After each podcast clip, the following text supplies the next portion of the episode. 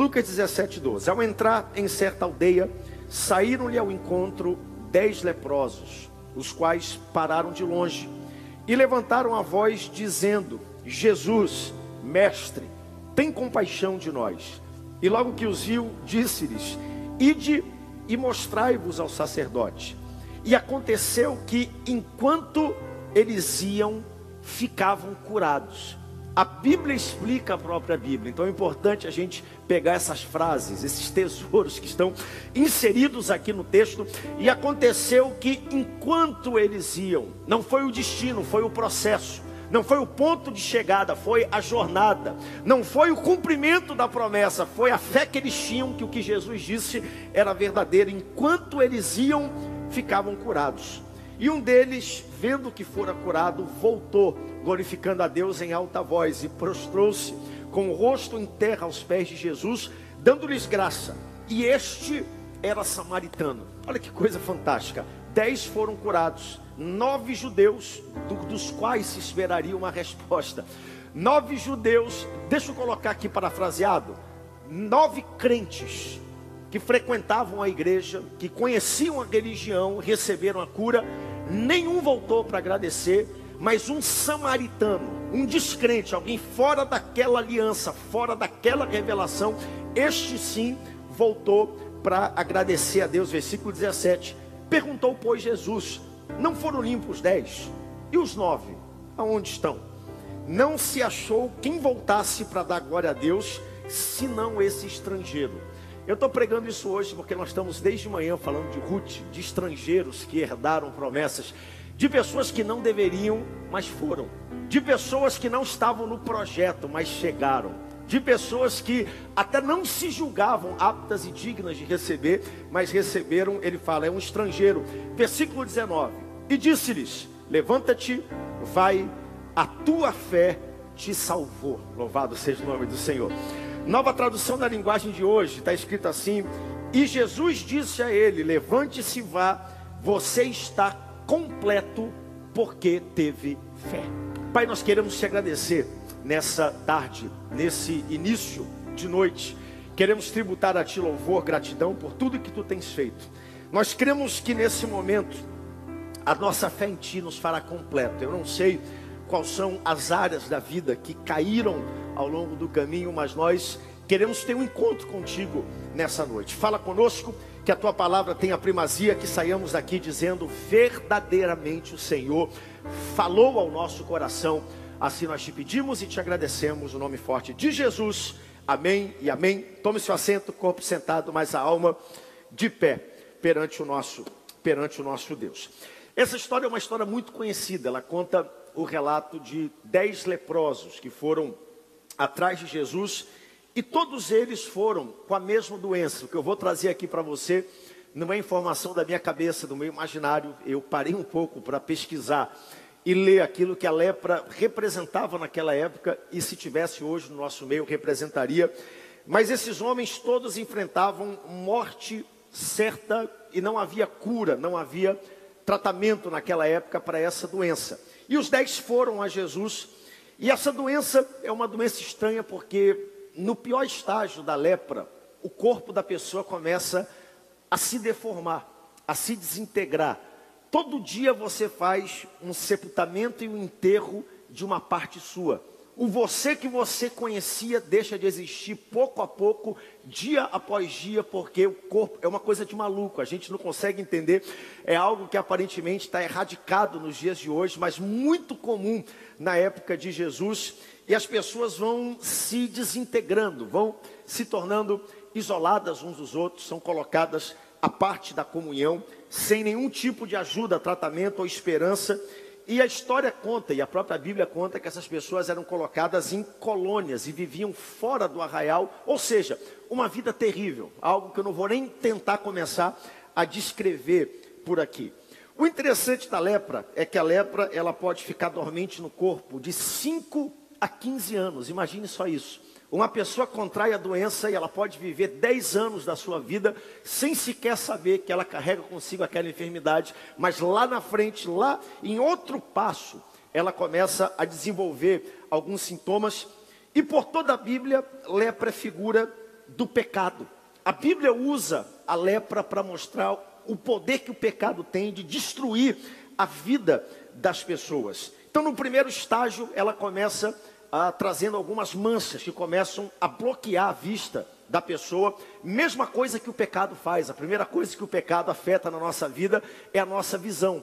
Nós não conseguimos enxergar da forma que antigamente nós conseguíamos enxergar. A visão começa a ficar turva, começa a ficar embaralhada. Coisas que antigamente causavam em você alguma repulsa deixam de fazer isso. E a lepra, no primeiro estágio, a primeira coisa que aparece é a vista embaçada, e novamente isso se confirma com aquilo que a Bíblia diz. O segundo estágio, ele começa a tocar, engraçado, as extremidades do corpo da pessoa. O interessante é que o coração é o centro da vida do ser humano, então as pontas, extremidades do corpo que estão mais distantes do coração, essas começam literalmente a apodrecer.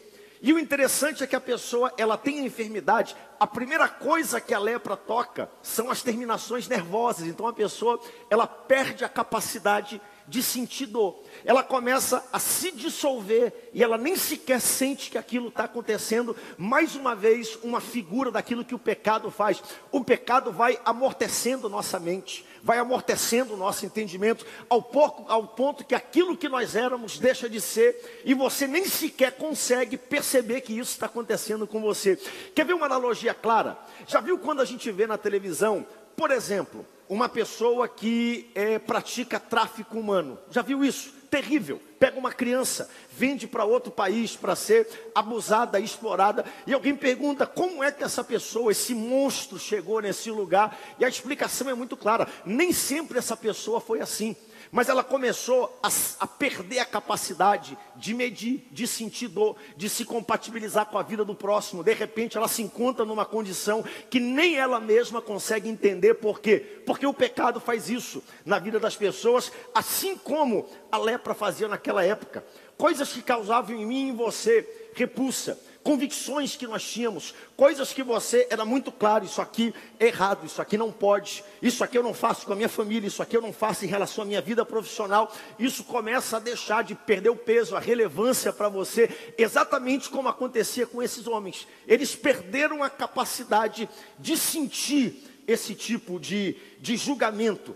E a Bíblia diz que esses dez homens fizeram algo absurdo para aquela época, porque era proibido você chegar perto da comunidade, viver perto das pessoas. Esses homens, todos os dez, correndo risco, eles decidem ir até Jesus. E o interessante é que eles deviam ter nessa altura, imagine só, o nariz deformado, as cartilagens são as primeiras extremidades, a orelha cai, o nariz começa a deixar de existir, a ponta dos dedos, a pele começa a ficar ressecada, os ossos começam a secar e começam a ficar quebradiços, dedos começam a cair, e esses homens morrendo ao pouco, dez juntos de uma vez só, eles decidem ir até Jesus, e não havia como ocultar esse tipo de enfermidade. Assim como Namã fez, lembra da história de Namã? Namã capitão do exército da Síria, porém o que? Leproso. A Bíblia diz que Namã se apresentava na frente das pessoas, mas no fim do dia ele tinha que tirar aquela carapuça, aquela armadura, e só ele sabia o que a lepra estava fazendo com o corpo dele. Assim é com cada um de nós. Nós conseguimos ocultar o pecado por uma estação, nós conseguimos ocultar o pecado por um tempo, mas quando a gente chega em casa e a gente tira a capa, a gente tira a máscara, aquilo que nós colocamos por fora para que as pessoas possam ver, só nós e Deus sabemos quem nós realmente realmente somos e qual a nossa real condição. A gente sabe que aquilo está corroendo a gente por dentro. Nós sabemos que é uma questão de tempo até as pessoas de fora olharem para a gente e começarem a ver o que estava acontecendo, porque nós conseguimos esconder por um tempo, mas não se pode esconder o pecado e o problema a vida toda. Chega um ponto que não dá mais para esconder. E no último estágio dessa enfermidade, a pessoa literalmente se desfaz e ela morre. E chega ao ponto que a, a, a última instância é tão grave que ela fica completamente separada da comunhão de outras pessoas, de pessoas que ela ama, de pessoas que podem, que gostariam, que têm até poder e atitude para ajudar, mas ela fica completamente afastada, e é isso que o pecado faz na sua última instância. O pecado te afasta das pessoas que podem te ajudar. O pecado te exclui das pessoas que oram por você, que têm convicções, pessoas que gostariam de pegar você pelo braço, mas o pecado leva você para longe e na última instância, é isso que a lepra faz, assim como o pecado faz conosco. Nós andamos com gente que pensa só da mesma forma, que age do mesmo jeito, ao ponto que entre os leprosos, quando um deles morriam, outro leproso tinha que enterrar porque não havia ninguém perto que pudesse ajudar. E é isso que o pecado faz com cada um de nós. Mas o interessante dessa história, não quero terminar aqui colocando, só pregando algo difícil, só colocando o contexto para você, é que eles ouviam que Jesus estava passando por aquele local e que Jesus tinha poder de curar e de trocar e de mudar essa enfermidade. Algo no coração deles gerou uma fé, e aqui está a grande questão, escute isso. Nós achamos que para crer em Deus eu preciso de um grande sinal. Nós achamos que para algo acontecer na minha vida, eu tenho que ser movido por algo extraordinário, sobrenatural que Deus fez antes, e Deus faz isso de vez em quando, mas a Bíblia diz que a fé ela vem pelo ouvir e ouvir a palavra de Deus, e é por isso que nós estamos aqui nessa noite. Existe algo poderoso acontecendo aqui nesse lugar. Escute, você pode estar aqui hoje, pode acontecer uma emergência, você talvez tenha que sair correndo para acudir, para resolver um problema, mas só pelo fato de você ter estado aqui, ter ouvido o vídeo, ter ouvido o coral, ter cantando, uma semente de fé já foi plantada dentro do seu coração, porque a fé vem pelo ouvir e ouvir a palavra de Deus. Uma semente de cura está sendo plantada. Uma semente de transformação está sendo colocada dentro do seu ser agora. Eu não sei quando ela vai germinar. Pode ser durante esse culto, pode ser amanhã na segunda-feira, pode ser no meio da semana. Mas uma coisa eu sei: a semente foi plantada, a palavra não volta sem antes cumprir o desígnio pela qual ela foi encaminhada. Esses homens ouviram e eles agiram mediante a fé. Diga para o seu vizinho: haja mediante a fé em nome do Senhor Jesus. Haja, haja mediante a fé. Fé, gente, fé. A gente vem para a igreja e a gente escuta o que o louvor diz, e a gente fica assim: será que é isso mesmo que o louvor está dizendo? A gente vem para um culto como esse e a gente escuta os testemunhos, e o pastor vem e ministra. A gente veio aqui de manhã, eu ministrei, pastor Itamar ministrou, e tem gente que fica olhando: ah, fez na vida de Ruth, mas será que pode fazer na minha vida? Fez na vida de Noemi, mas será que pode fazer na minha vida? Nós não estamos aqui para ficar questionando, percustrando a palavra, nós estamos aqui para olhar, ouvir, entender a palavra e dizer vai acontecer na minha vida, porque a fé ela vem pelo ouvir e ouvir a palavra de Deus. E aqui está a diferença daqueles que recebem e daqueles que não recebem. Eu pergunto para você: só haviam esses dez leprosos naquela época de Jesus? Sim ou não? Haviam centenas, haviam milagres, milhares. Por que não cem poderiam ser curados? Por que não mil poderiam ser curados? Porque não toda a colônia de leprosos que estava em Jerusalém. Escute, a Bíblia diz que Jesus foi a Samaria e uma mulher que tinha cinco maridos e o sexto não era dela. A Bíblia diz que toda a cidade aceitou a Jesus, foi batizada em águas naquele local. Por que, que isso aconteceu? Porque eles acreditaram. Aqui nós temos um grupo enorme de um universo extraordinário de leprosos, uma amostragem de dez pessoas que creu. Eu, eu, eu me recuso a crer que nessa amostragem que nós temos aqui hoje no Tempo Central, assistindo o culto, acompanhando pela Rede Boas Novas, nós tenhamos só um grupozinho de gente que crê no poder sobrenatural da palavra de Deus. Assim funciona a palavra. Eles ouviram, eles creram Jesus vinha passando por ali e eles decidiram fazer alguma coisa. Talvez eles tenham ouvido, olha, esse Jesus ele cura os leprosos. Esse Jesus, ele estende, ele toca os leprosos, e ao invés de o que está no leproso pegar nele, a vida e a libertação que está nele, pega no leproso e o leproso é curado. Então nós vamos sair correndo até esse Jesus. E muitos de vocês chegaram aqui hoje porque ouviram falar desse Jesus. Eu tenho uma boa notícia para você. Você chegou no lugar certo. Esse Jesus está pronto para mudar a sua história pela fé que existe no meu coração e pela fé que existe no seu. Ouviram foram até Jesus, acreditaram naquilo que Jesus estava dizendo, sabe? E eles chegaram perto de Jesus. O interessante é que no capítulo anterior, leia depois, Lucas capítulo 16, Jesus tocou no leproso. Ninguém tocava num leproso, ninguém acreditava no leproso. Jesus foi lá, tocou naqueles lepro, naquele leproso, ao ponto que agora dez deles geraram fé no coração um sem perna, um sem braço, um sem nariz, um sem orelha, o outro mancando, o outro ajudando. Tipo aquela história que abriram um buraco em cima do telhado para que descesse aquele homem, outro carregando, quem sabe um numa maca, um se arrastando no chão. Mas eles disseram: se Jesus está passando por aqui, nós vamos lá, vamos ouvir a palavra e alguma coisa vai acontecer na medida que nós nos aproximarmos desse Jesus. E aqui está a receita para quem é transformado desse tipo de coisa. Chegaram perto de Jesus e disseram: Jesus, tem misericórdia de nós. A distância, porque não podiam chegar perto da multidão. Lucas capítulo 13, 17, coloca aqui na tela. E levantaram a voz dizendo: Jesus, mestre, tem compaixão de nós. Ao que Jesus responde para eles: apresentem-se ao sacerdote, versículo 14. E logo que os viu, disse-lhes: Ide, mostrai-vos aos sacerdotes. E aconteceu que enquanto eles iam, ficavam curados. O interessante é que é a primeira vez, leia na Bíblia, que Jesus dá esse tipo de instrução para alguém ser curado. Ele diz: Olha, vai para o templo e te apresenta ao sacerdote. E deixa aqui o texto. E aqui tem duas coisas extraordinárias sobre isso. Primeiro, eu sou um fiel, eu sou um fiel, ah, uma pessoa que acredita de que a medicina é algo de Deus.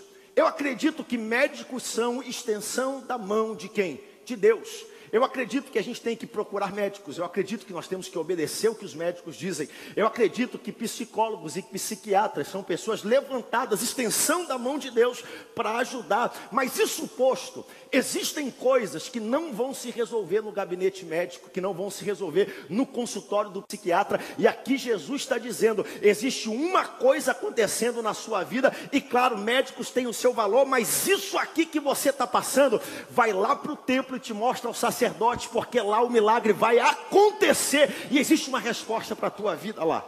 Existem coisas que Deus vai fazer neste lugar. Não exclui o poder da medicina, muito pelo contrário. Continue tomando remédios, continue buscando orientação médica, continue sendo leal e fiel àquilo que foi prescrito, mas ao mesmo tempo diga: Eu vou para a casa de Deus, porque eu ouvi falar que lá Jesus toca esse tipo de gente, transforma esse tipo de enfermidade, as coisas acontecem. Segunda coisa que eu aprendo aqui nesse texto, volta lá. Enquanto eles iam, eles foram purificados. Sabe o que isso aqui faz? Isso aqui agrega valor, gente, à caminhada da vida, ao processo da vida, à jornada da vida, porque nós achamos que a bênção, a libertação, a cura, o propósito, a, a, a visão de Deus, ela está no destino. Quando eu chegar, quando eu conquistar, já ouviu isso? Quando eu casar, quando eu tiver isso, quando eu comprar esse carro, quando eu terminar esse curso, quando eu tiver essa condição de vida, quando eu morar em tal CEP, quando eu tiver alguma coisa, nós sempre colocamos a nossa vitória, a nossa bênção no local de destino, mas aqui Jesus está dizendo algo completamente diferente. O que eu tenho para fazer na tua vida não é um destino, é um processo. O que eu tenho para fazer na tua vida não é um ponto de chegada, é o agora. Basta você dar o primeiro passo, você já está no meio do processo, está se aproximando daquilo que eu tenho para fazer. É só a gente começar. A gente acha, não, o dia que eu tiver a qualidade de fé do pastor Samuel, eu vou conseguir. O dia que eu saber orar como uma irmã Norata ora. O dia que eu fizer, que eu souber cantar como Neemias canta. Neemias canta tão bonito e eu canto tão feio. O dia que eu souber cantar como Neemias, Deus vai olhar do céu para mim. E Deus está dizendo para mim e para você: começa hoje, dê o primeiro passo hoje. É na jornada, é no caminho. Enquanto eles iam, eles foram curados. Louvado seja o nome do Senhor poder da atitude, o poder do primeiro passo, o poder de leprosos que não tinham solução, salvação, excluídos, que ouviram que Jesus ia passando por lá, e enquanto eles iam, eles foram sendo curados. Esse texto aqui, gente, é um texto tão rico, tão rico, que eu, eu, eu não consigo, eu sou uma pessoa muito imaginativa, muito criativa, e eu fico lendo isso e a minha cabeça começa a fervilhar de algumas ideias. O interessante é que enquanto eles iam, eles iam sendo curados. E aqui é outra coisa importante: o processo da cura é um processo. Começa, tem um jeito. Eles iam andando, talvez quem não conseguia andar, começou a poder andar, não conseguiu correr, mas já estava andando. Quem sabe quem não conseguia ter ali uma afeição e tinha vergonha, sua autoestima não tinha o nariz, tinha dificuldade de andar, mas ele já começou a ter alguma coisa, mas ele entendeu, é no processo, eu dou o primeiro passo, depois tem o segundo, depois tem o terceiro. Deus fez uma coisa hoje, Deus vai fazer outra coisa amanhã. E se ele não fizer tudo de uma vez, eu acredito que eu estou no processo de uma grande bênção que ele continua fazendo na minha vida. Nem tudo que Deus faz é de uma vez só. Graças a Deus por isso. Sabe por quê? Porque a gente continua crente.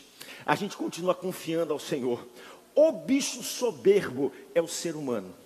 O bicho que precisa, e ali está mendigando, se quebrantando, aí Deus vem, age, cura a pessoa. No dia que ele está curado, ele vira as costas para Deus e ele acha que não foi Deus que fez aquilo, bate no peito e diz: Olha, foi o poder da minha autoestima que fez isso, foi o poder da minha iniciativa, foi o meu braço, foi a minha inteligência. E a prova está justamente nesse texto: dez receberam a cura, mas quantos voltaram para agradecer?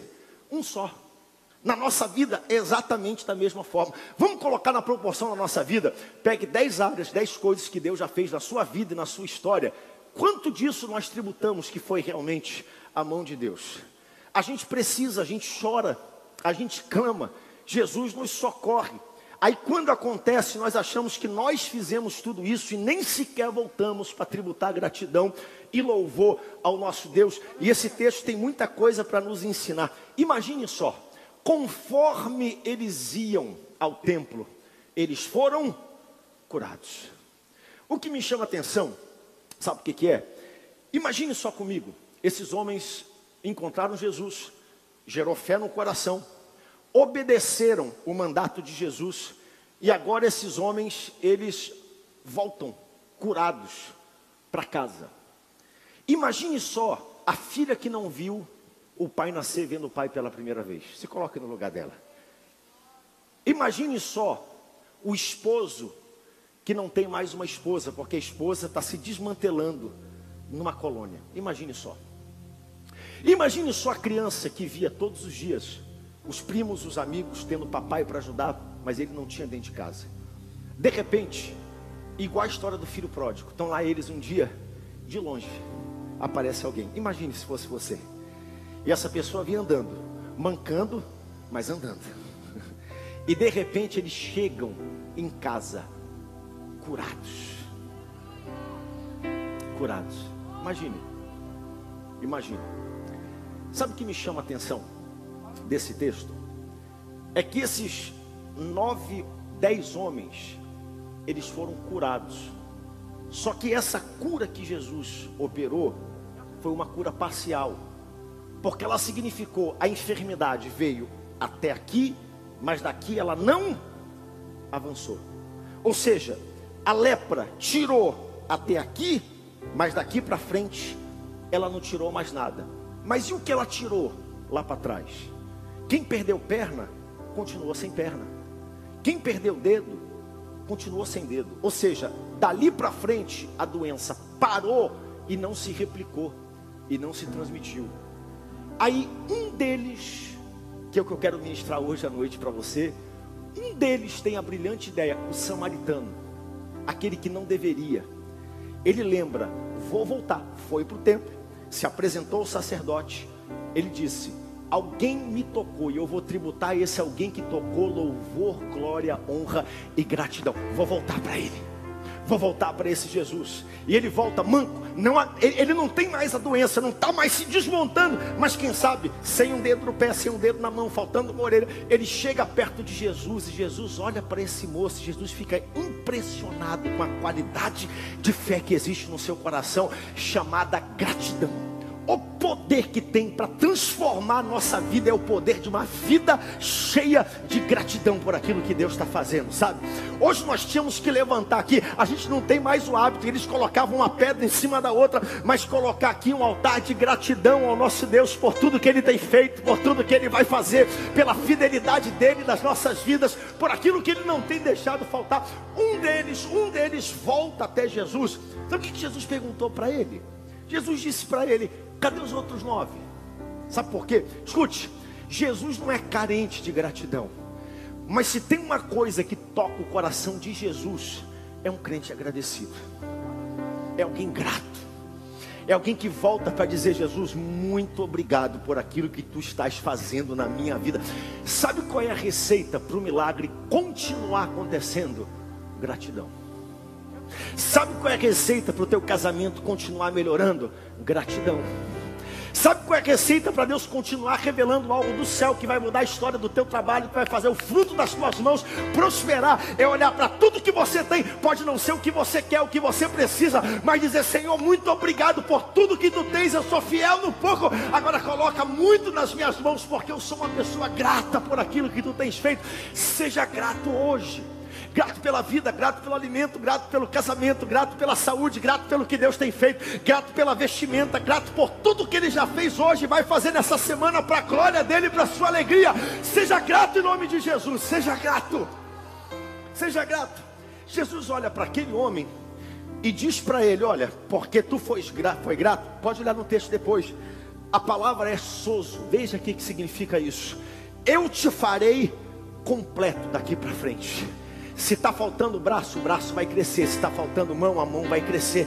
Você vai ficar exatamente como você era antes de tudo isso ter acontecido. E aqui eu aprendo algo extraordinário da parte de Deus, sabe? Existem coisas que a vida tomou, existem coisas que o pecado tomou de nós. E bom é a gente estar livre disso e continuar essa jornada. Mas ele está dizendo: se você quiser, através da gratidão, eu vou restituir tudo aquilo que o pecado tomou. E eu vou fazer de você uma criatura completa. Tudo aquilo que ficou para trás, a alegria que ficou para trás, o braço que ficou para trás, a fé que ficou para trás, a expectativa que ficou para trás, é sua mediante a gratidão.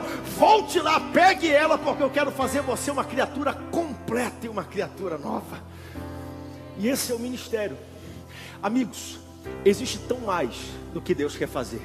Ele não quer só te perdoar, ele quer te restaurar por completo. Ele não quer só tirar a tua dor, ele quer te dar uma nova perspectiva para que a dor que você sentiu lá atrás nem sequer fique na sua cabeça, porque é tão bom que ele está fazendo hoje na sua jornada. Essa é a história do Evangelho, de um Deus que restaura aquilo que o diabo tomou. Lembra da história do filho pródigo? E eu vou terminar. Filho pródigo sai, toma tudo que é seu, gasta absolutamente no mundo. E nós temos a impressão que o filho pródigo chegou todo cheio de lama, disputando comida com os porcos. E quando o filho pródigo chega, todo mundo recebe, todo mundo vê ele cheio de lama, porque afinal a vergonha ele mereceu, plantou, colheu, colheu isso aí que ele está vivendo. Não é isso que a Bíblia diz, não. Todo dia de manhã, o pai ia lá na porteira da fazenda, ficava olhando para o horizonte, para a única estrada que dava entrada até a fazenda dele. E ele disse: Um dia esse filho que foi, ele vai voltar. Um dia esse filho perdido, ele vai voltar. E a Bíblia diz que quando o pai viu o filho de longe, o pai não trouxe o filho para expor a vergonha dele dentro da fazenda, não. A Bíblia diz que o pai saiu correndo, levou a sandália, levou o anel, levou a capa, colocou sobre ele e disse: Vamos celebrar, porque o meu filho que estava morto foi achado e ele reviveu e está conosco. Quem estava dentro da fazenda achou estranho. O que, que ele fez? Ele fez uma viagem de negócio, só faltava dar para ele a, a, a, mala de executivo dele, porque ele saiu com a roupa, saiu com o anel, saiu com a sandália, ele voltou com a roupa, voltou com o anel e voltou com a sandália, porque o nosso Deus não apenas perdoa, não apenas liberta, mas ele restaura aquilo que o diabo tomou, a alegria que o diabo tomou, ele restaura. Sabe qual é a chave disso? Gratidão. Fique de pé comigo, vou terminar o culto. Passei sete minutos do horário. Hoje eu quero liberar vocês que estão aqui no culto das 17h30 para uma semana cheia de gratidão ao nosso Deus por aquilo que Ele tem feito, sabe? Você pode não estar aonde você quer, mas você com certeza não está onde você já esteve um dia, já melhorou muito. E eu quero profetizar nessa noite que vai melhorar ainda mais, Ele vai continuar. Aquele que começou a boa obra, Ele vai aperfeiçoando, Ele vai melhorando na sua vida. Mas seja grato, gente. Seja grato, sabe? Seja grato pelo seu casamento, pelos seus filhos. Seja grato por essa igreja. Seja grato por essa pessoa. É por isso que desde hoje, desde cedo, meu coração está transbordando de alegria. Senhor, muito obrigado pelos colaboradores. Muito obrigado pelos obreiros. Muito obrigado por essa casa. Muito obrigado pela vida. Muito obrigado pelo ar que eu respiro. Muito obrigado pelo alimento que eu vou compartilhar quando terminar esse culto. Tu tens sido fiel. Tu continuarás sendo fiel. Mas seja grato em nome do Senhor Jesus. Seja grato. Vou terminar, mas eu quero perguntar se existe alguém aqui hoje e você precisa voltar para agradecer aos pés de Jesus. Pastor, o que, é isso? Jesus fez algo na minha vida? Não, Ele vai fazer. Ele vai mudar a tua história, vai transformar a tua vida. Ele vai escrever o teu nome no livro da vida. Ele vai fazer algo diferente na sua jornada. Mas eu quero convidar você, nesse momento, distante, afastado, desviado dos caminhos do Senhor. Você veio para esse culto hoje. Sabe o que é a palavra que Deus colocou no meu coração? Quando Deus terminar a obra que Ele tem para fazer na sua vida, nem você mesmo vai conseguir se reconhecer. Quando Ele restaurar a alegria, a, a, o brilho no olhar, a fé, o que foi tomado, as pessoas e nem você mesmo vai conseguir se reconhecer, porque essa é a essência do nosso Deus. Mas para isso, nós precisamos de alguns passos de desprendimento, voltar, agradecer, entregar, reconhecer quem Ele é. Dos dez, só um voltou para reconhecer. Talvez aquele seja o único que tenha realmente reconhecido Jesus, o Messias, como Salvador, um samaritano. E hoje eu quero convidar você, se você está aqui nesse culto, Rompa do seu lugar e vem aqui à frente em nome de Jesus. Corra, corra, corra.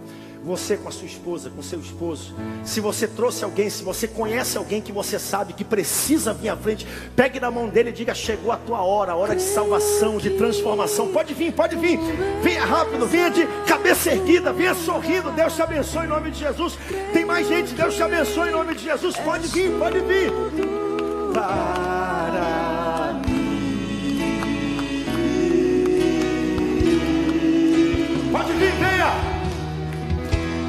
Creio que tu és a vida.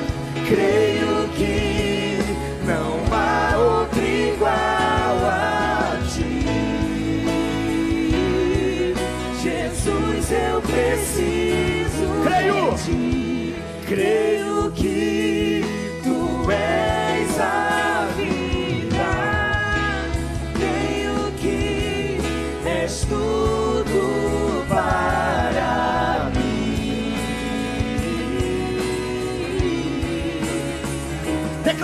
bem forte.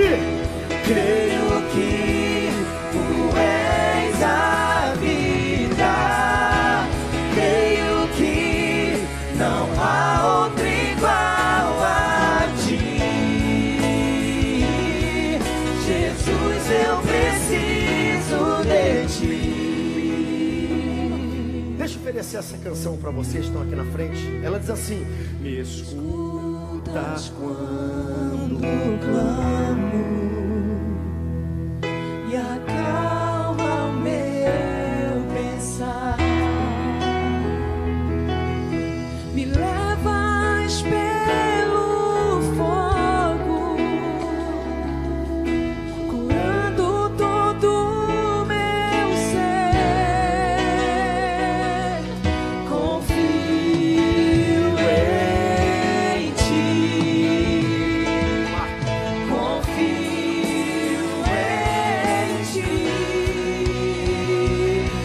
receba isso. Creio que tu és a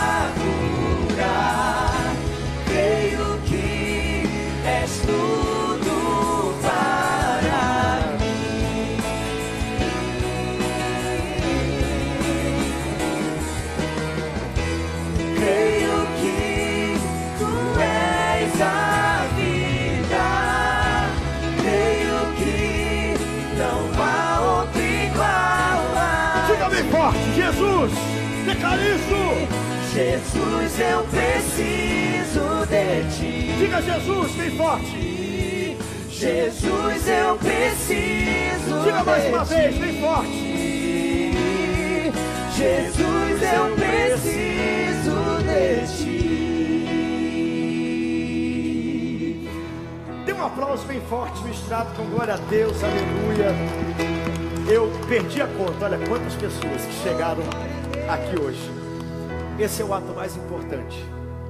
É o ato onde vocês ouviram uma palavra e vocês creram. Igual aqueles leprosos. Milhares ouviram, dez creram um voltou para agradecer. E nós temos aqui um, dois, três, quatro, cinco, seis, sete, oito, nove, dez pessoas que creram nesse mandato e nesse chamado de Jesus.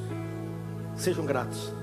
Saiam daqui de antemão já agradecendo. A Bíblia diz que fé é a certeza daquilo que se espera e a convicção daquilo. Coloca aí, Hebreus capítulo 11, versículo 1, por favor. Versículo 1 e versículo 6. O que é fé?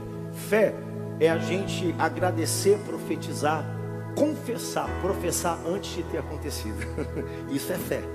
E aí o versículo 6 vai dizer algo poderoso. Coloca o versículo 1, Hebreus 11, 1, rapidamente. Ora, fé é a certeza das coisas que se esperam e a convicção de fatos que não se veem. Todos vocês aqui carregam um anelo no coração. Eu não preciso saber o que é isso. Mas saiam daqui pela fé agradecendo que Deus já está tocando cada área dessa na vida de vocês. Sabe por quê? Porque o versículo 6, olha o que o versículo 6: de fato, sem fé é impossível agradar a Deus. Porque é necessário que aquele que se aproxima de Deus, vocês estão se aproximando de Deus hoje. Aquele que se aproxima de Deus, creia que Ele existe e que Ele é galardoador. Galardoador, abençoador, presenteia, ajuda. Que Ele é galardoador daqueles que o buscam. Nós vamos orar junto com vocês. E eu queria que vocês hoje experimentassem a gratidão. Eu sei que a gente já veio, talvez vocês tenham chegado aqui com o coração pesado pelo casamento, pela saúde, por alguma coisa. Saiam crendo que Deus está cuidando disso enquanto vocês estão aqui. Pai, nós te agradecemos por essa noite tão especial. Te agradecemos por esse culto. Te agradecemos porque estamos vendo aqui que o Teu Espírito Santo é real, ele é vivo. Porque estamos vendo aqui que quando essa palavra é ministrada, Senhor, fé vem pelo ouvir e ouvir a tua palavra. Essas dez pessoas ouviram a palavra. E isso fez nascer no coração delas uma confiança, uma necessidade, algo que nem eles conseguem descrever, mas gerou neles uma credibilidade, uma confiança, porque eles disseram: Eu estou ouvindo algo diferente, eu creio que isso pode acontecer. E eles romperam. Como sinal daqueles dez homens, eles vieram à frente. E eu acredito que nesse momento, enquanto eles chegam aqui na frente, o primeiro estágio já acontece perdão dos pecados, restauração, são remidos. O nome deles está sendo escrito no livro da vida, mas isso é só o começo daquilo que tu queres fazer. Tu tens muito mais para fazer, Senhor. Tu quer restaurar os anos que foram levados pelo gafanhoto. Tu queres restaurar a alegria, a fé, a confiança, certeza de salvação. E eles sairão daqui, Senhor, crendo e professando em gratidão de que tu és Deus, de que tu és um Senhor bom, que tu estás agindo na vida de cada um deles, Senhor. E na medida que eles forem crendo, que os milagres comecem a acontecer, assim como a tua palavra diz, enquanto aqueles homens iam, eles iam sendo curados, Senhor. Que eles entendam que a bênção não está no destino, está no processo. Quando eles saírem daqui, cura vai começar a acontecer. Quando eles voltarem para cá, cura vai continuar acontecendo. Quando eles abrirem a tua palavra, te conhecerem mais, começarem a aplicar essa palavra na vida deles, essa transformação é um ciclo, Senhor. Ela nunca vai deixar de acontecer para a tua glória e para a alegria de cada um deles. Despede teu povo aqui reunido debaixo da tua paz. Leva-nos, Senhor, para uma semana cheia de bênção, cheia de vitória, guardada nas tuas mãos. Venha o que vier, nada vai tomar a gratidão do nosso coração. Nós cremos, sabemos quem o nosso Deus é: um Deus bom, um Deus maravilhoso, um Deus que passa conosco pelo fogo, um Deus que passa conosco pelo cume do monte, um Deus que nunca nos abandona. Nós é que te abandonamos de vez em quando, mas tu não nos abandona. Despede teu povo, Pai, debaixo da tua paz. Essa é a nossa oração e a nossa súplica no nome forte de Jesus. Amém, amém e amém. Que o amor de Deus, que a graça de nosso Senhor e Salvador Jesus Cristo, que as doces consolações do Espírito Santo estejam contigo, tua casa, tua família, com essa igreja aqui em Belém, com o povo de Deus espalhado por toda a terra, todo aquele que assim crê, diz. Diga a vitória nossa pelo sangue de Jesus. Deus te abençoe, siga em paz. Até o nosso próximo encontro. Pai do Senhor.